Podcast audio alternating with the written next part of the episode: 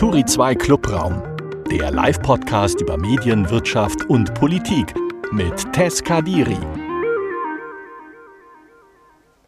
Herzlich willkommen zu einer neuen Folge vom Turi 2 Clubraum, unserem Live-Podcast. Ich grüße euch aus Bonn und ich bin wieder in bester Gesellschaft. Unser Promi-Gast heute ist das mediale Multitalent, die Grace Kelly unter den MedienkritikerInnen, Samira El-Wasil.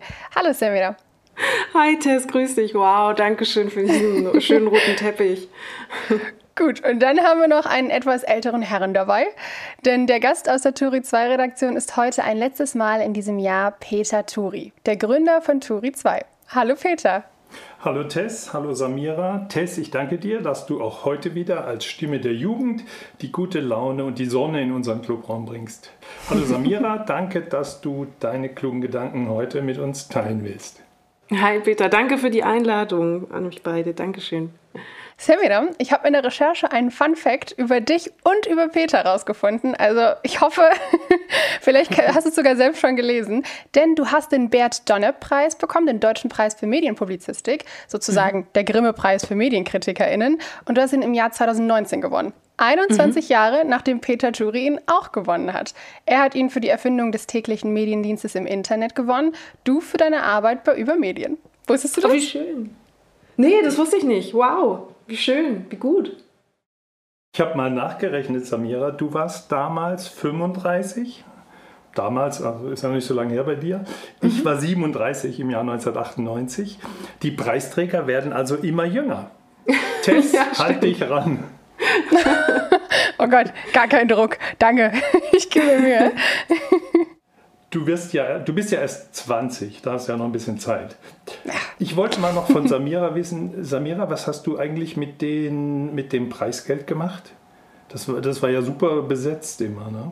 Mhm, das war, ja, das ist total super. Ein Teil habe ich tatsächlich gespendet, ein Teil mhm. habe ich in äh, Podcast-Equipment investiert und ein Teil hat einfach äh, existenzielle Kosten des alltäglichen Lebens gedeckt. Ja, das Podcast-Equipment. So brauchst du auch auf jeden Fall. Deswegen, das werdet ihr gleich hören. Ich versuche dich kurz nochmal vorzustellen für die wenigen Leute, die dich noch nicht kennen, Samira. Du bist eine der klügsten und fleißigsten Medienkritikerinnen des Landes. Du schreibst für Übermedien und Spiegel.de und du betreibst zwei Podcast-Reihen. Einmal mit Christiane Strenger, den Philosophie-Podcast Sag niemals Nietzsche. Ist ein Zungenbrecher, muss ich sagen, habe ich gehört. Und mit Friedemann Karik, den Polit-Podcast Piratensender Powerfly. Den ich, ich höre den, glaube ich, schon seit einem Jahr oder so. Jeden Freitag oder fast jeden Freitag. Ist echt gut. Und du bist außerdem Buchautorin und hast mit Friedemann Karik zusammen ein 400 Seiten dickes Buch geschrieben mit dem Titel Erzählende Affen. Mythen, Lügen, Utopien, wie Geschichten unser Leben bestimmen. Und damit immer noch nicht genug. Du bist auch noch Sängerin der Band Kummer und Mitglied im Verein Mensa. Samira, wie kriegst du das alles unter einen Hut?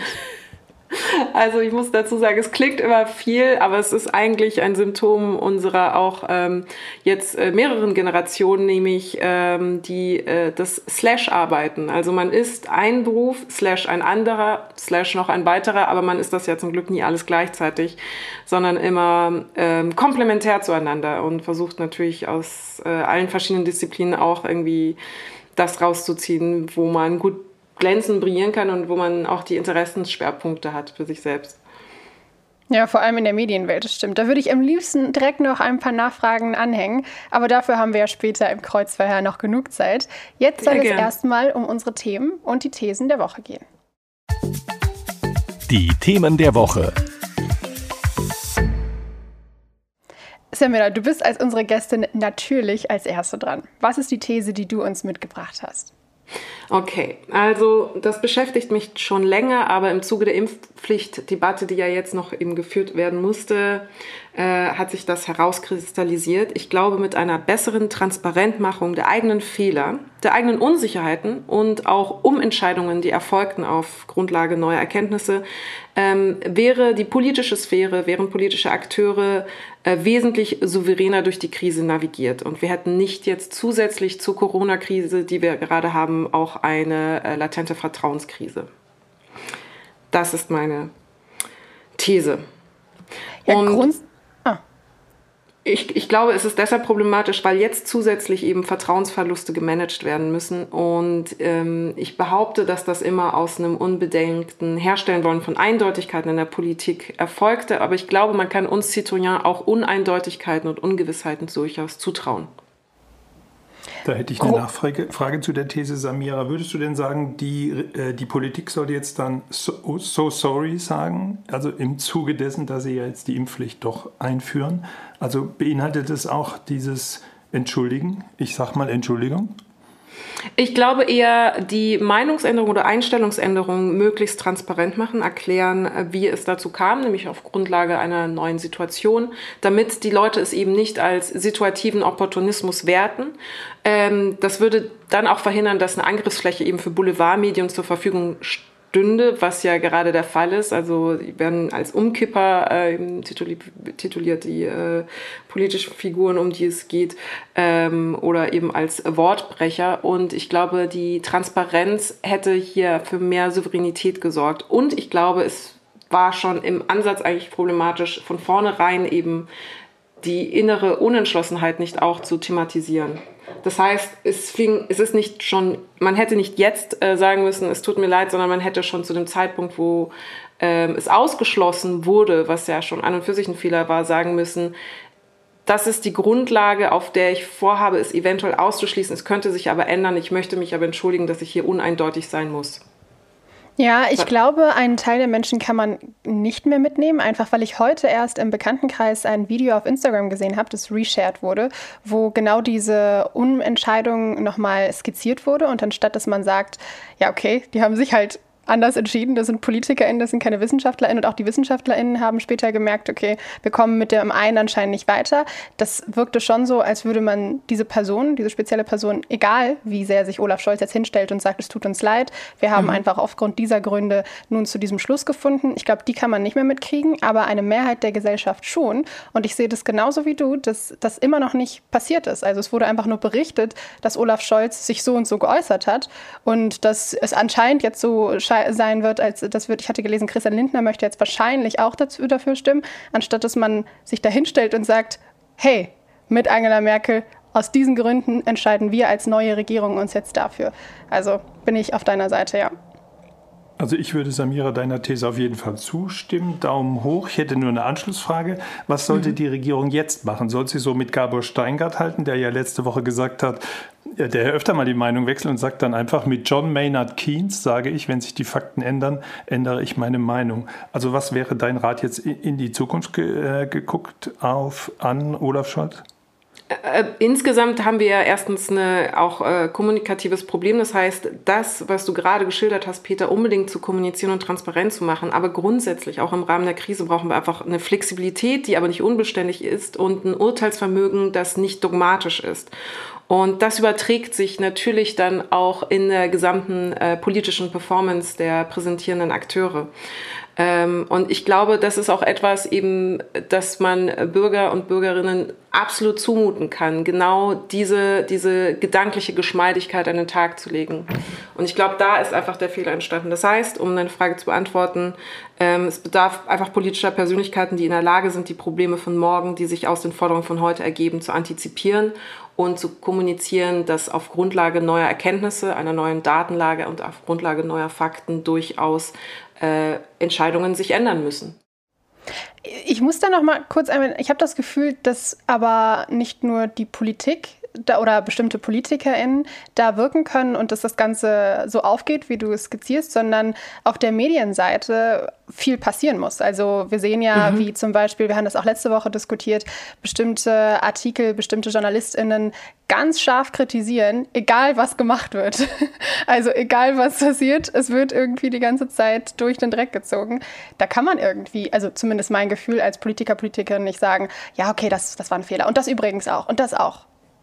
Ich glaube, man kann sehr wohl sagen, dass das ein Fehler war. Äh, man darf sich da auch nicht von, äh, und an dieser Stelle ist die Medienkritik absolut berechtigt. Also wie gesagt, was äh, von Boulevardseite erfolgte, das vermeintliche Entlarven wollen performativer Widersprüche, die aber gar keine sind, sondern einfach Erkenntnisgewinne, deren Ausgestaltung wir jetzt dann öffentlich wahrnehmen, liegt aber natürlich auch in der, also in der Natur des Systems von Medien, die eben das, was Gilles Finkelstein als Diktatur der Dringlichkeit bezeichnete. Also es gibt immer nur ähm, das äh, präsente Moment und darauf wird dann versucht, natürlich auch von Medienseite, und das ist ein Problem, ähm, Entscheidungen festzulegen. Und dementsprechend darf es manchmal keinen Erkenntnisprozess geben oder kein Lernen dürfen geben. Äh, und da ist es aber Aufgabe in der politischen Kommunikation, da ganz klar Kontra zu geben und dem ganz klar entgegenzuhalten. Aber Medienkritik absolut berechtigt. Ich, ich finde diesen Entlarvungsmoment vermeintlichen auch immer höchst problematisch, wenn man eben den Leuten nicht zugesteht, einfach auch dazu zu lernen. Ja, also von mir Daumen hoch und von dir, Tess? Auch Daumen hoch, aber da muss noch mehr dazu kommen. Also schon einen klaren Daumen hoch, du hast recht. Aber ich finde dann im nächsten Schritt auch die Kritik an die Medien beziehungsweise an bestimmte Medien. Ja. Super. Danke für deine These, Samira. Peter, du gern als nächstes. Was hast du, Samira, und mir heute mitgebracht?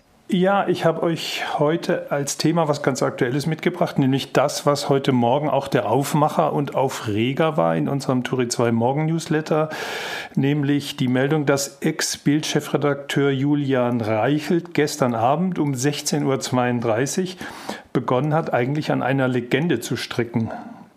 Auf Twitter schreibt Reichelt, ich weiß, wie viele Politiker es herbeigesehnt und befeuert haben, dass man mir die Möglichkeit nimmt, Bild als klarste und unüberhörbare Stimme des Frei wie spricht man mit Zitatstrichen, weiß ich gar nicht, des freiheitlichen Denkens zu verteidigen. Aber das wird mich nicht davon abhalten, klar zu benennen, was in unserem Land passiert. Schon gar nicht an so einem Tag. Und jetzt kommt's.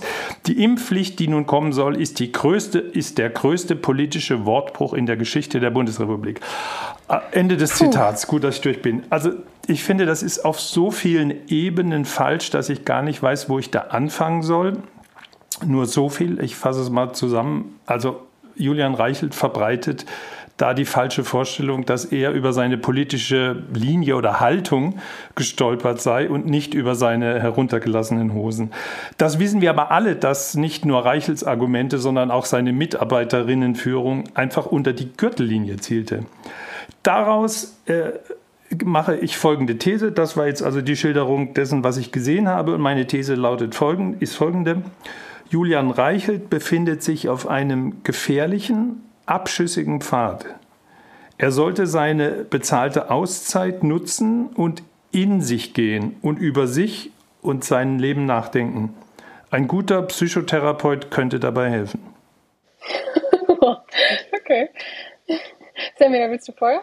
Mm, also insgesamt äh, teile ich die Problematik der Narrative, die da aufgemacht werden. Äh, also dass äh, plötzlich jetzt ähm, der ewige Kriegsreporter sich da selber als Märtyrer oder als Jeanne d'Arc ähm, der politischen Führung inszenieren, präsentieren möchte, halte ich auch für höchst problematisch wirkt aber eben auch wie eine ganz seltsame Appendix aus sowieso einem, ähm, du hast gerade es formuliert, gefährlichen, abschüssigen Pfad, auf den er sich jetzt begeben würde. Auf dem befand er sich eigentlich ja schon die ganze Zeit. Und ich habe den Eindruck, das sind jetzt die letzten Meter, die er jetzt noch bestreitet.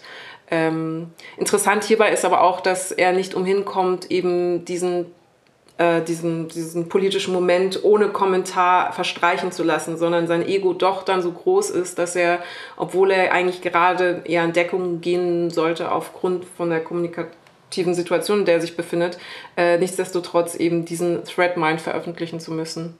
Ja, auf ähm, seinem Twitter-Account, auf seinem Twitter-Account steht ja auch, auf seinem Twitter-Account steht ja auch I'll be back. I'll be back, ja. Ja, ich, ich würde gerne vor allem diese Gefahr, diese Gefahr in diesem Tweet nochmal betonen. Also ich habe mich wirklich gefragt, sind wir gerade auf Twitter oder auf Telegram? Haben wir hier gerade neue VerschwörungstheoretikerInnen, die sich vor, die sich anbahnen, neue Idole für diese Menschen, die eben nicht nur Angst vor einer Impfung haben, sondern ganz klar Theorien haben, dass das von Bill Gates kommt oder was weiß ich. Also das klang so, als würde er in eine ganz neue Richtung gehen wollen. Und wir haben ja gesehen, dass sich bestimmte Menschen in Deutschland eben in diese Richtung radikalisieren und dann eine Projektionsfläche bieten und vor allem auch so, eine, so ein Idol werden für eine Community, die ich persönlich sehr kritisch betrachte. Also aber ich, aber ich, sehe nicht, dass es in eine neue Richtung geht. Also das ist ja genau dasselbe, um es mal mit Samira zu sagen, Narrativ, äh, was er jetzt aufmacht, äh, so die einzige klare Stimme, die ja zuvor Döpfner schon aufgemacht hat mit seinen DDR-Vergleichen, der einzige aufrichtige Journalist und so weiter. Und wenn er geguckt hat, unter seinem Tweet war natürlich sehr, sehr viel Kritik, aber es waren auch einige, die genau das gesagt haben. Jawohl, ein Aufrechter erhebt die Stimme und ja, er ist da nicht in einem resonanzlosen Raum. Nee, ich glaube auch nicht eine neue Richtung, sondern eine radikalere Richtung auf jeden Fall. Also ich habe nicht das Gefühl gehabt, dass er das auch so bei sich gedruckt hätte oder als Chef in der Chefposition, die er vorher hätte, so gesagt hätte. Also ich glaube, da hätte er sich schon anders, also hätte er schon anders formuliert. Und mittlerweile muss er so radikal formulieren, weil er weiß, die andere Seite kriege ich ja nicht mehr. Dann versuche ich es lieber bei denen, die mir Zustimmung geben, eben weil ich so radikal werde in meiner Meinung. Wollen wir das Phänomen Tichisierung nennen? Die Radikalisierung von eigentlich seriösen Publizisten äh, über Social Media, über diesen Resonanzraum Verschwörungstheoretiker? Ich weiß nur nicht, ob er vorher seriös war. Deswegen nicht so. Aber ja, von Journalisten. Aber das ist tatsächlich ein interessantes Phänomen, wie aus dieser Ökonomie der Widerständigkeit dann manchmal eben eine ganz seltsame Selbstradikalisierung erfolgen muss, schlussendlich früher oder später. Ähm, wir haben das ja auch bei Matusek eben wahrgenommen oder auch bei anderen. Und da hat der Georg Sieseln einen ganz fantastischen Text, den er, glaube ich, die Konvertiten nannte, wo er eben auch erklärt hat, dass das auch zum Teil ökonomische Entscheidungen bedingt oder äh, Status- und Prestigeentscheidungen die Grundlage sein müssen. Wenn es einfach keine, wenn, oder anders, wenn die eigene politische Positionierung eine Einbahnstraße ist, dann steht man irgendwann mit dem Rücken zur Wand und kann dann nur noch eben fauchen, kratzen und beißen. Und ich weiß nicht, ob wir das jetzt gerade erleben. Ich, eine kleine Einschränkung würde ich noch haben, Peter, bei äh, deiner Einschätzung, dass ein Psychotherapeut helfen könnte, weil unabhängig von äh, dem Irrsinn, der da doch ein bisschen mit rausspricht, es ist natürlich immer schwierig, eine äh, Fernpathologisierung äh, zu machen. Aber ja, auf jeden Fall klingt das sehr, sehr beunruhigend zumindest, ja. Nein, wenn ich sage, man soll sich von einem Psychotherapeuten helfen lassen, dann ist da, heißt das nicht, der ist krank und denkt, ich habe zu viel Psychotherapieerfahrung, um, um das irgendjemand vorzuwerfen. Ich glaube nur, Julian Reichel steht an, einem, an einer Stelle in seinem Leben, wo er, wenn er sich die Zeit nehmen würde, eine Auszeit zu nehmen, das ist sicher wichtig nach so einer Geschichte, dass man einfach mal ein halbes Jahr raus ist und wirklich von außen auf sein Leben guckt. Vielleicht der Therapeut muss, muss nicht mal Profi sein, es müssen vielleicht wohlmeinende Leute sein. Es sollten nicht die Twitter- Follower, die Fans oder Feinde sein. Äh, also ich sehe wirklich in seinem Leben, ist er jetzt an einem Punkt angekommen und ich sehe die Gefahr, dass er jetzt wieder falsch abbiegt.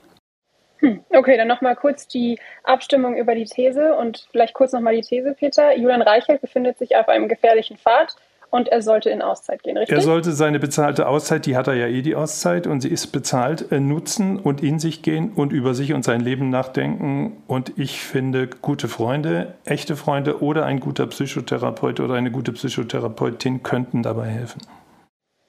Okay, also von mir kriegst du Zustimmung, er sollte seine Auszeit gut nutzen, ja.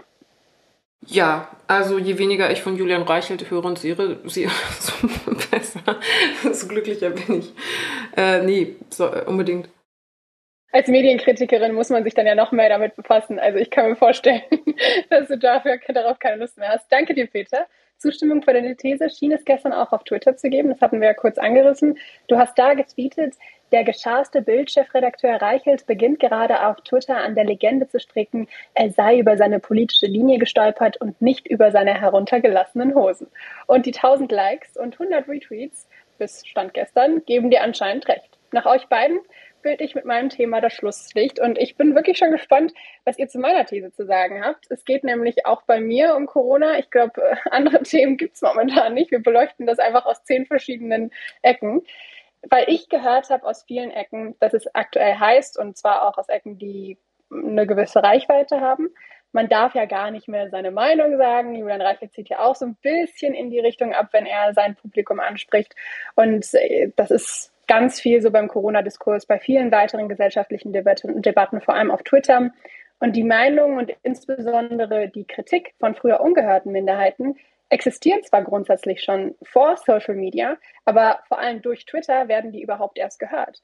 Das ist für die Gesellschaft mittlerweile viel sichtbarer, was bestimmte gesellschaftliche Gruppen denken. Das finde ich gut, weil es den Diskurs sensibler und vielfältiger macht. Dass man deswegen jetzt nichts mehr sagen darf, ist so eine letzte Verteidigung derer, die keine besseren Argumente haben. Deswegen meine These, ältere weiße Männer durften immer sagen, was sie wollen und dürfen es auch heute noch. Mittlerweile müssen sie sich aber mehr für das rechtfertigen, was sie sagen und Argumente liefern. Ja. Für mich ist das gar keine These, Test, sondern eine Wirklichkeitsbeschreibung. Äh, natürlich darf man alles sagen, was man will. Wir verlinken auch alles, was man will und wir versuchen die Diskussion zu führen. Also das folgt dem alten Satz, du darfst alles tun, aber du musst bereit sein, die Konsequenzen daraus zu tragen. Ja. Also ich stimme zu. Ja, absolut. Also wir haben natürlich eine Liberalisierung auch der Diskurse und der Gesellschaft und ich finde da den, das Konzept des Integrationsparadox von äh, Aladin El-Mafalani, ähm, dem Soziologen, sehr interessant, der eben die Gesellschaft denkt äh, in einem Sprachbild als Tisch, an dem eben alle ähm, Akteure in irgendeiner Form Platz nehmen. Und ähm, gerade früher waren eben Marginalisierte oder Minderheiten eher am Katzentisch sozusagen positioniert und jetzt sind sie eben an der großen Tafel sitzend und ähm, dürfen ähm, mitsprechen, mitdiskutieren, äußern sich, äh, sind, äh, haben Stimmen.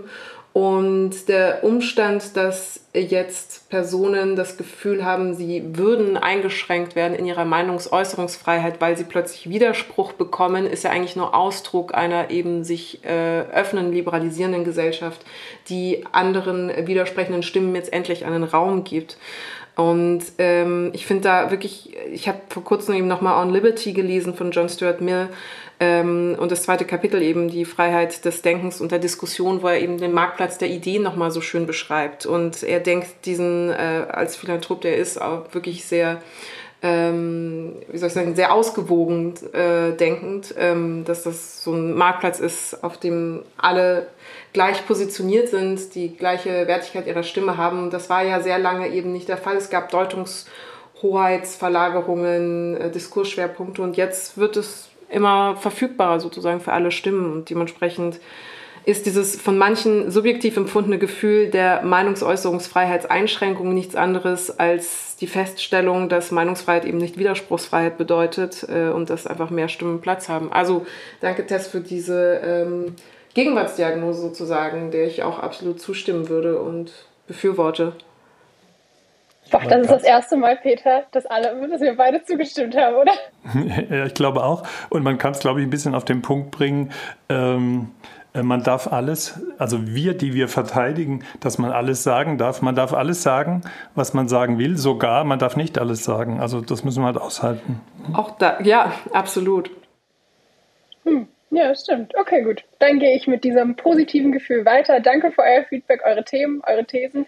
Und nachdem wir das Wichtigste der Aktualität besprochen haben, also sehr viel Corona und ein bisschen Corona-LeugnerInnen, kommen wir auf die Samira und auf, äh, auf unser Kreuzverhör.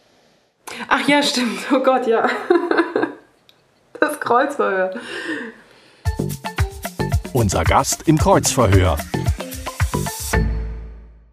Dann starten wir mal. Wann wachst du, Samira, morgens auf? Wir bleiben mild, also wir starten erstmal ganz ruhig. Antworte kurz und knapp, so kurz wie es geht. Ähm, wenn ich nicht drehen muss, so zwischen 11 und 12. Und was machst du dann, wenn du morgens aufwachst? Knutsche ich mit meinem Freund. 11 Uhr, traumhaft. Äh, was, welches Medium nutzt du als erstes? Mm, Twitter. Welche Medien sind für dich die wichtigsten? Äh, es gibt einen Unterschied zwischen wichtig und meist genutzt. Also ich nutze viel Twitter ähm, und schaue auch viel auf Instagram, halte es aber nicht für die wichtigsten Medien. Da würde ich tatsächlich sagen, die klassischen Medien sind die wichtigsten Medien. Welche sind das für dich? Ähm, äh, pluralistisch aufgestellt, Tageszeitungen, äh, Nachrichten der öffentlich-rechtlichen, Deutschlandfunk. Okay, Samira, welches Medium ist bei dir zuletzt vom Schirm gerutscht? Äh, vom Schirm gerutscht im Sinne von, dass ich es weggeschoben keine Zeit habe. Mehr, keine Zeit mehr, ist irgendwie, hat einen Bedeutungsverlust erfahren. Hast du früher genutzt, jetzt nicht mehr? Ah, ähm. Oh, das ist eine gute Frage. also äh, Facebook habe ich komplett gelöscht. ähm, und äh, Medium Medium habe ich wahnsinnig lange nicht mehr äh, Neues Deutschland gelesen. Facebook ist bei uns übrigens auch weggerutscht. Haben wir als Turi 2 nicht mehr. Also wir merken, es nutzt auch keiner mehr. Ich war Was da nie. Ich war da nie. Oh wow. Ich dachte, es wäre, ja, also ich auch nicht, aber beziehungsweise schon, aber ich nutze es nicht. Ja, du wirklich. bist zu jung, Tess, und nicht zu alt. Das ist es. Ja. Was stand bei dir nach der vierten im Klasse im Zeugnis, worauf du heute nicht stolz bist? Oh mein Gott, äh, verträumt. Ah, darauf bist du nicht stolz? Ja, also weil das für mich übersetzt, also das ist natürlich ein Euphemismus für abwesend im Unterricht, hört nicht zu, passt nicht auf, gibt sich keine Mühe, so. Deswegen. Was tust du heute, um richtig runterzukommen? Baden. Was ist wichtig für deine Work-Life-Balance? Mit meinem Freund knutschen. Wir merken, das ist ein wichtiger Faktor. Würdest du jungen Menschen raten, Journalist oder Journalistin zu werden? Ja, unbedingt. Es ist ganz sensationell. Also ja, wenn das die, wenn äh, die Gegenwartdurchdringung leid, eine Leidenschaft ist und Medien, dann unbedingt. Wie fühlt man sich als Kanzlerkandidatin? Unterschätzt. okay. Das müssen wir, glaube ich, erklären, Tess, äh, für die Nicht-Insider. Samira, du warst mal Kanzlerkandidatin für die Partei Die Partei. Genau. Aber warst nicht ganz knapp am Einzug. Ne? Ihr wurdet, glaube ich, gar nicht zugelassen. Wie war das? Wir wurden als Partei nicht zugelassen. Ich habe keine Ahnung warum. Wir waren wirklich eine sehr seriöse, ernstzunehmende Partei, die mit sehr, sehr guten Wahlkampfslogans wie es muss ein Rock durch Deutschland gehen oder Inhalte überwinden in den Wahlkampf gegangen ist. Und das wurde uns, äh, wurden wir nicht zugelassen. Beschweren bitte an Roderich Egeler. Aber jetzt ist die Partei ja, glaube ich, zugelassen. Jetzt könntest du es ja nochmal versuchen. Ähm, man soll ja immer aufhören, wenn es am schönsten ist. Ich hatte eine fantastische Wahlkampf, äh, ja, Wahlkampfzeit und Kanzlerkandidaturphase. Und deswegen äh, lasse ich die Bühne für die nächste junge Frau. Tess, wie wär's? oh, das muss ich mir noch überlegen. Aber welche Rolle spielt Satire denn in deiner journalistischen Arbeit heute? Sehr viel, weil Satire eine Form von ähm, ästhetisierter, manchmal auch aggressiver Gesellschaftskritik ist. Und rein handwerklich konnte ich von diesem Instrument sehr viel eigentlich quasi in Form von Remediation mit übernehmen ins normale journalistische Schreiben und publizistische Arbeiten. Weil manchmal erkennt man Fehler im System oder die Sollbruchstellen einer Gesellschaft erst durch die Brille der Ästhetisierung. Also man braucht irgendeine Form von Travestie, irgendeine Form von Parodie, Pastiche, irgendwas, was es irgendwie sichtbarer macht und verständlicher macht. Ich merke das manchmal eben in den Kolumnen oder in der äh, Übersetzung von der Corona-Krise oder der Klimakrise, dass es einfach ein Sprachbilder braucht. Und da konnte ich sehr viel aus dem satirischen Arbeiten rausziehen. Als aufmerksame Podcast-Hörerin merke ich manchmal, dass du in einer Sprache sprichst, das habe ich gerade auch wieder gemerkt, weil als du von Sprachbildern gesprochen hast, die manche nicht so ganz verstehen oder nicht mitkommen. Bist du dir mhm. dessen bewusst? Nee, überhaupt nicht. Das ist, äh, liegt darin, dass ich, ähm, also das ist zumindest meine persönliche Erklärung, ähm, zweisprachig aufgewachsen bin. Das heißt, ich denke oft auf Französisch und übersetze das dann ins Deutsche. Und dann ist das einfach das erste Wort, was mir einfällt, das ich dann benutze. Das sind dann oft manchmal irgendwie äh, entweder Schachtelsätze oder ähm, Fremdwörter oder Fachwörter. Ich bin mir dessen aber leider gar nicht so gewahr. Ich versuche das auch zu reduzieren, aber ich muss, müsste dann noch mal eine Sekunde länger nachdenken, um dann noch ein anderes Wort zu finden, um es dann anders zu formulieren und manchmal sprudelt es dann doch so aus mir raus. Stammt denn? Das ergibt denn? tatsächlich Sinn. Mein Vater macht das nämlich auch. Er nutzt manchmal ganz seltsam, also er ist aus Marokko nach Deutschland gekommen und er nutzt manchmal ganz seltsam so Fachbegriffe in einem ganz normalen Satz, die wirklich einfach aus dem Französischen oder aus irgendeiner Anlehnung im Englischen kommen. Und da bin ich aber sehr verwirrt, weil sonst sein Sprachgebrauch auch gar nicht so ist. Also stimmt. Peter, du wolltest auch noch was sagen? Nee, alles gut. Ich hätte höchstens nachgefragt, ob das Lieblingswort von Samira, Narrativ, ob das auch aus dem Französischen mhm. kommt. Äh, nee, es ist eigentlich äh, aus dem Englischen ins Deutsche rübergeschwappt, äh, The Narratives. Äh, aber klar, es hat natürlich einen romanischen Wortstamm. Aber mein Lieblingswort ist eigentlich Ambiguitätstoleranz, wovon wir und ich auch viel zu wenig haben. Ich bin sehr dafür, dass wir da ähm, so diskursiv resilienter werden, indem wir eben mehr Ambiguitätstoleranz an den Tag legen. Ich, ich übersetze es mal für die Nicht-Akademiker unter uns. Äh, die Fähigkeit, Widersprüche auszuhalten. Genau. Und ertragen, dass auch zwei vermeintlich sich gegen, äh, aus, ähm, gegensätzlich erscheinende äh, Wahrheiten doch durchaus koexistieren dürfen und können. Was mir aufgefallen ist in der Recherche und in Interviews, die ich von dir schon gesehen habe oder gehört habe, ist, dass wenn du irgendwo auftrittst und zum Beispiel über gesellschaftliche Themen sprichst oder über Medien, deine Medienkritik äußerst, dann wird meist auf irgendeine Art und Weise dein Aussehen, zum Beispiel in Form von thematisch total unrelevanten Komplimenten thematisiert. Stört dich das? Findest du, das ist vielleicht sexistisch oder schmeichelt dir das und du denkst, ach, ist okay, danke? Das ist mir erstens wirklich, wirklich noch nicht aufgefallen, also in Texten nicht. Ähm, und wenn dem der Fall gewesen sein sollte, stört mich das ehrlich gesagt nicht so großartig. Also, warum nicht? Finde es nicht schlimm, finde es aber, äh, ja, muss, aber ich, ich tue das jetzt wahrscheinlich so, so extra locker so äh, von der Sch Schulter schütteln, muss aber gleichzeitig gestehen, dass mich das dann äh, in Berichterstattungen, zum Beispiel über Autorinnen, dann doch manchmal irritiert, wenn ähm, über Rooney zum Beispiel dann erstmal äh, ein halber Absatz nur über ihr Aussehen thematisiert worden ist, weil ich dann Angst habe, dass natürlich ihre Leistung eben als Autorin dadurch eingeschränkt wird. Oder eben, das haben wir ja im Kulturdiskurs oder auch in anderen Orten, wo äh, Frauen auch eben visibel sind. Aber mich persönlich stört das tatsächlich gar nicht so. Mal arg. konkret gefragt, wenn wir dich jetzt vorstellen als die Grace Kelly der Medienkritik, was empfindest du dann? Das war für mich ein Riesenkompliment. Ich habe mich gefreut. Also das finde ich, äh, ja, wirklich ein äh, ganz, ganz äh, schöner Vergleich, den, also der mir sehr schmeichelt und äh, dagegen kann ich mich auch schwer wehren. Wir hätten es beinahe nicht gemacht. Wir hätten es beinahe nicht gemacht, weil wir gesagt haben, ja, ist das nicht schon wieder sexistisch? Ja, weil ich das gesagt habe. Ich weiß. ich wollte eigentlich sagen, wie Peter sagt, die Grace Kelly der Medienkritik, aber dann fand ich, eigentlich ist es ja nett. also habe ich es drin gelassen. Ja, ich gehöre zu den ich gehöre zu den alten weisen Männern, die halt gelernt haben, äh, dass es im Journalismus auch darauf ankommt, Dinge mal auf eine Formel zu bringen und auf eine überraschende Formel. Und dann weiß man halt nicht, ob man das noch sagen darf. Ich weiß, dass ich sagen darf, aber ich habe dich ja gefragt, ob ich sagen darf. Ich, ich glaube, das Problem hierbei ist ja nicht einmal hm, die Befürchtung vor der Reduktion auf, das, auf die Oberfläche, ähm, die dann quasi vermeintlich, so muss es ja nicht sein, vermeintlich der Person ihre, ähm, ihre geistigen Qualitäten sozusagen abspricht, sondern die Ungleichbehandlung von Ma Männern und Frauen eben in der Berichterstattung, was das angeht, was Vergleich angeht.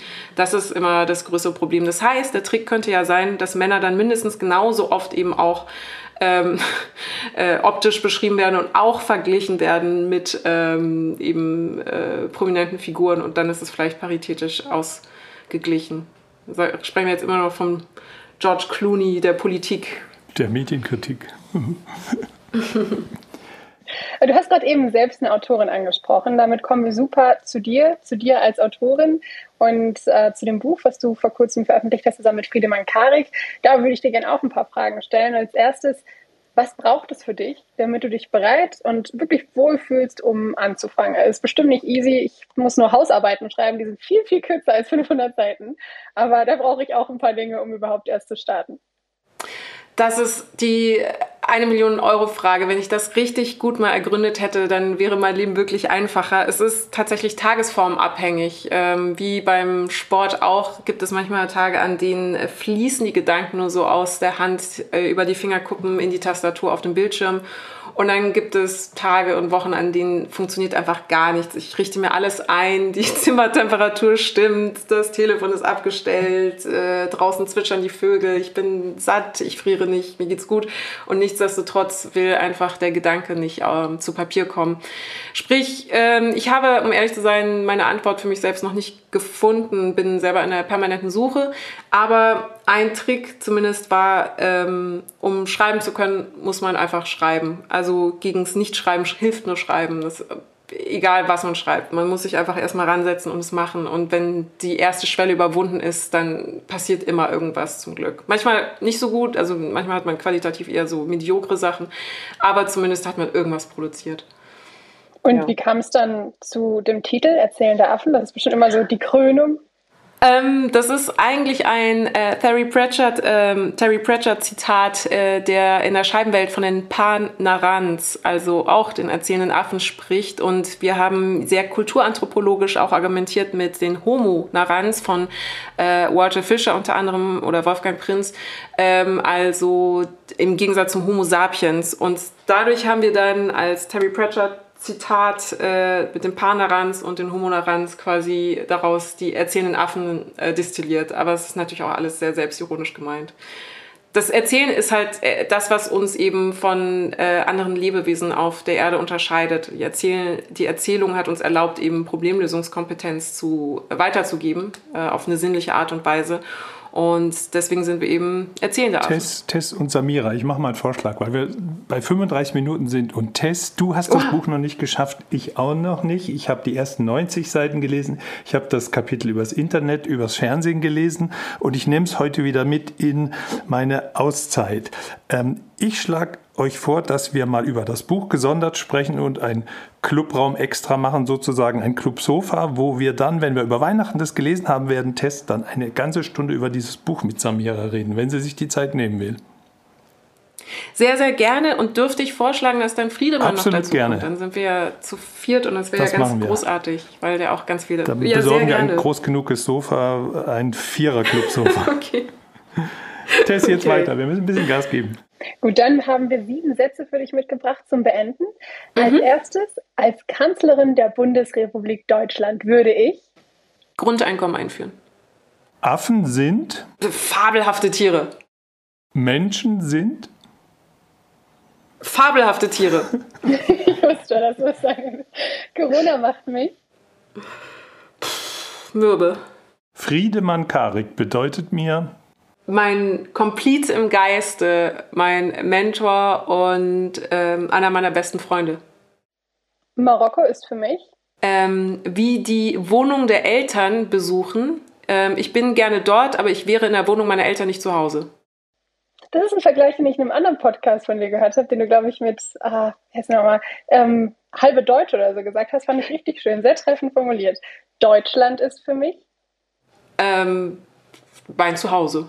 Gut, dann unsere zwei Outro-Fragen, die wir jedes Mal stellen, Peter. Gut, dann habe ich das letzte Wort fast, Tess. glaube ich nicht, glaube ich nicht. Das kann gar nicht sein. Ich habe nie das letzte Wort in Zweierbeziehungen mit Frauen. Zweitletzte Frage, Samira. Welchen Traum willst du dir noch erfüllen? Noch viel mehr reisen irgendwie. Gut, und letzte Frage. Was willst du, Samira, am Tag deiner Beerdigung als Überschrift über deinen Nachruf auf Turi 2 lesen? Äh, die Grace Kelly der Medienkritik. okay, okay. Dann Können wir mal. Fragen.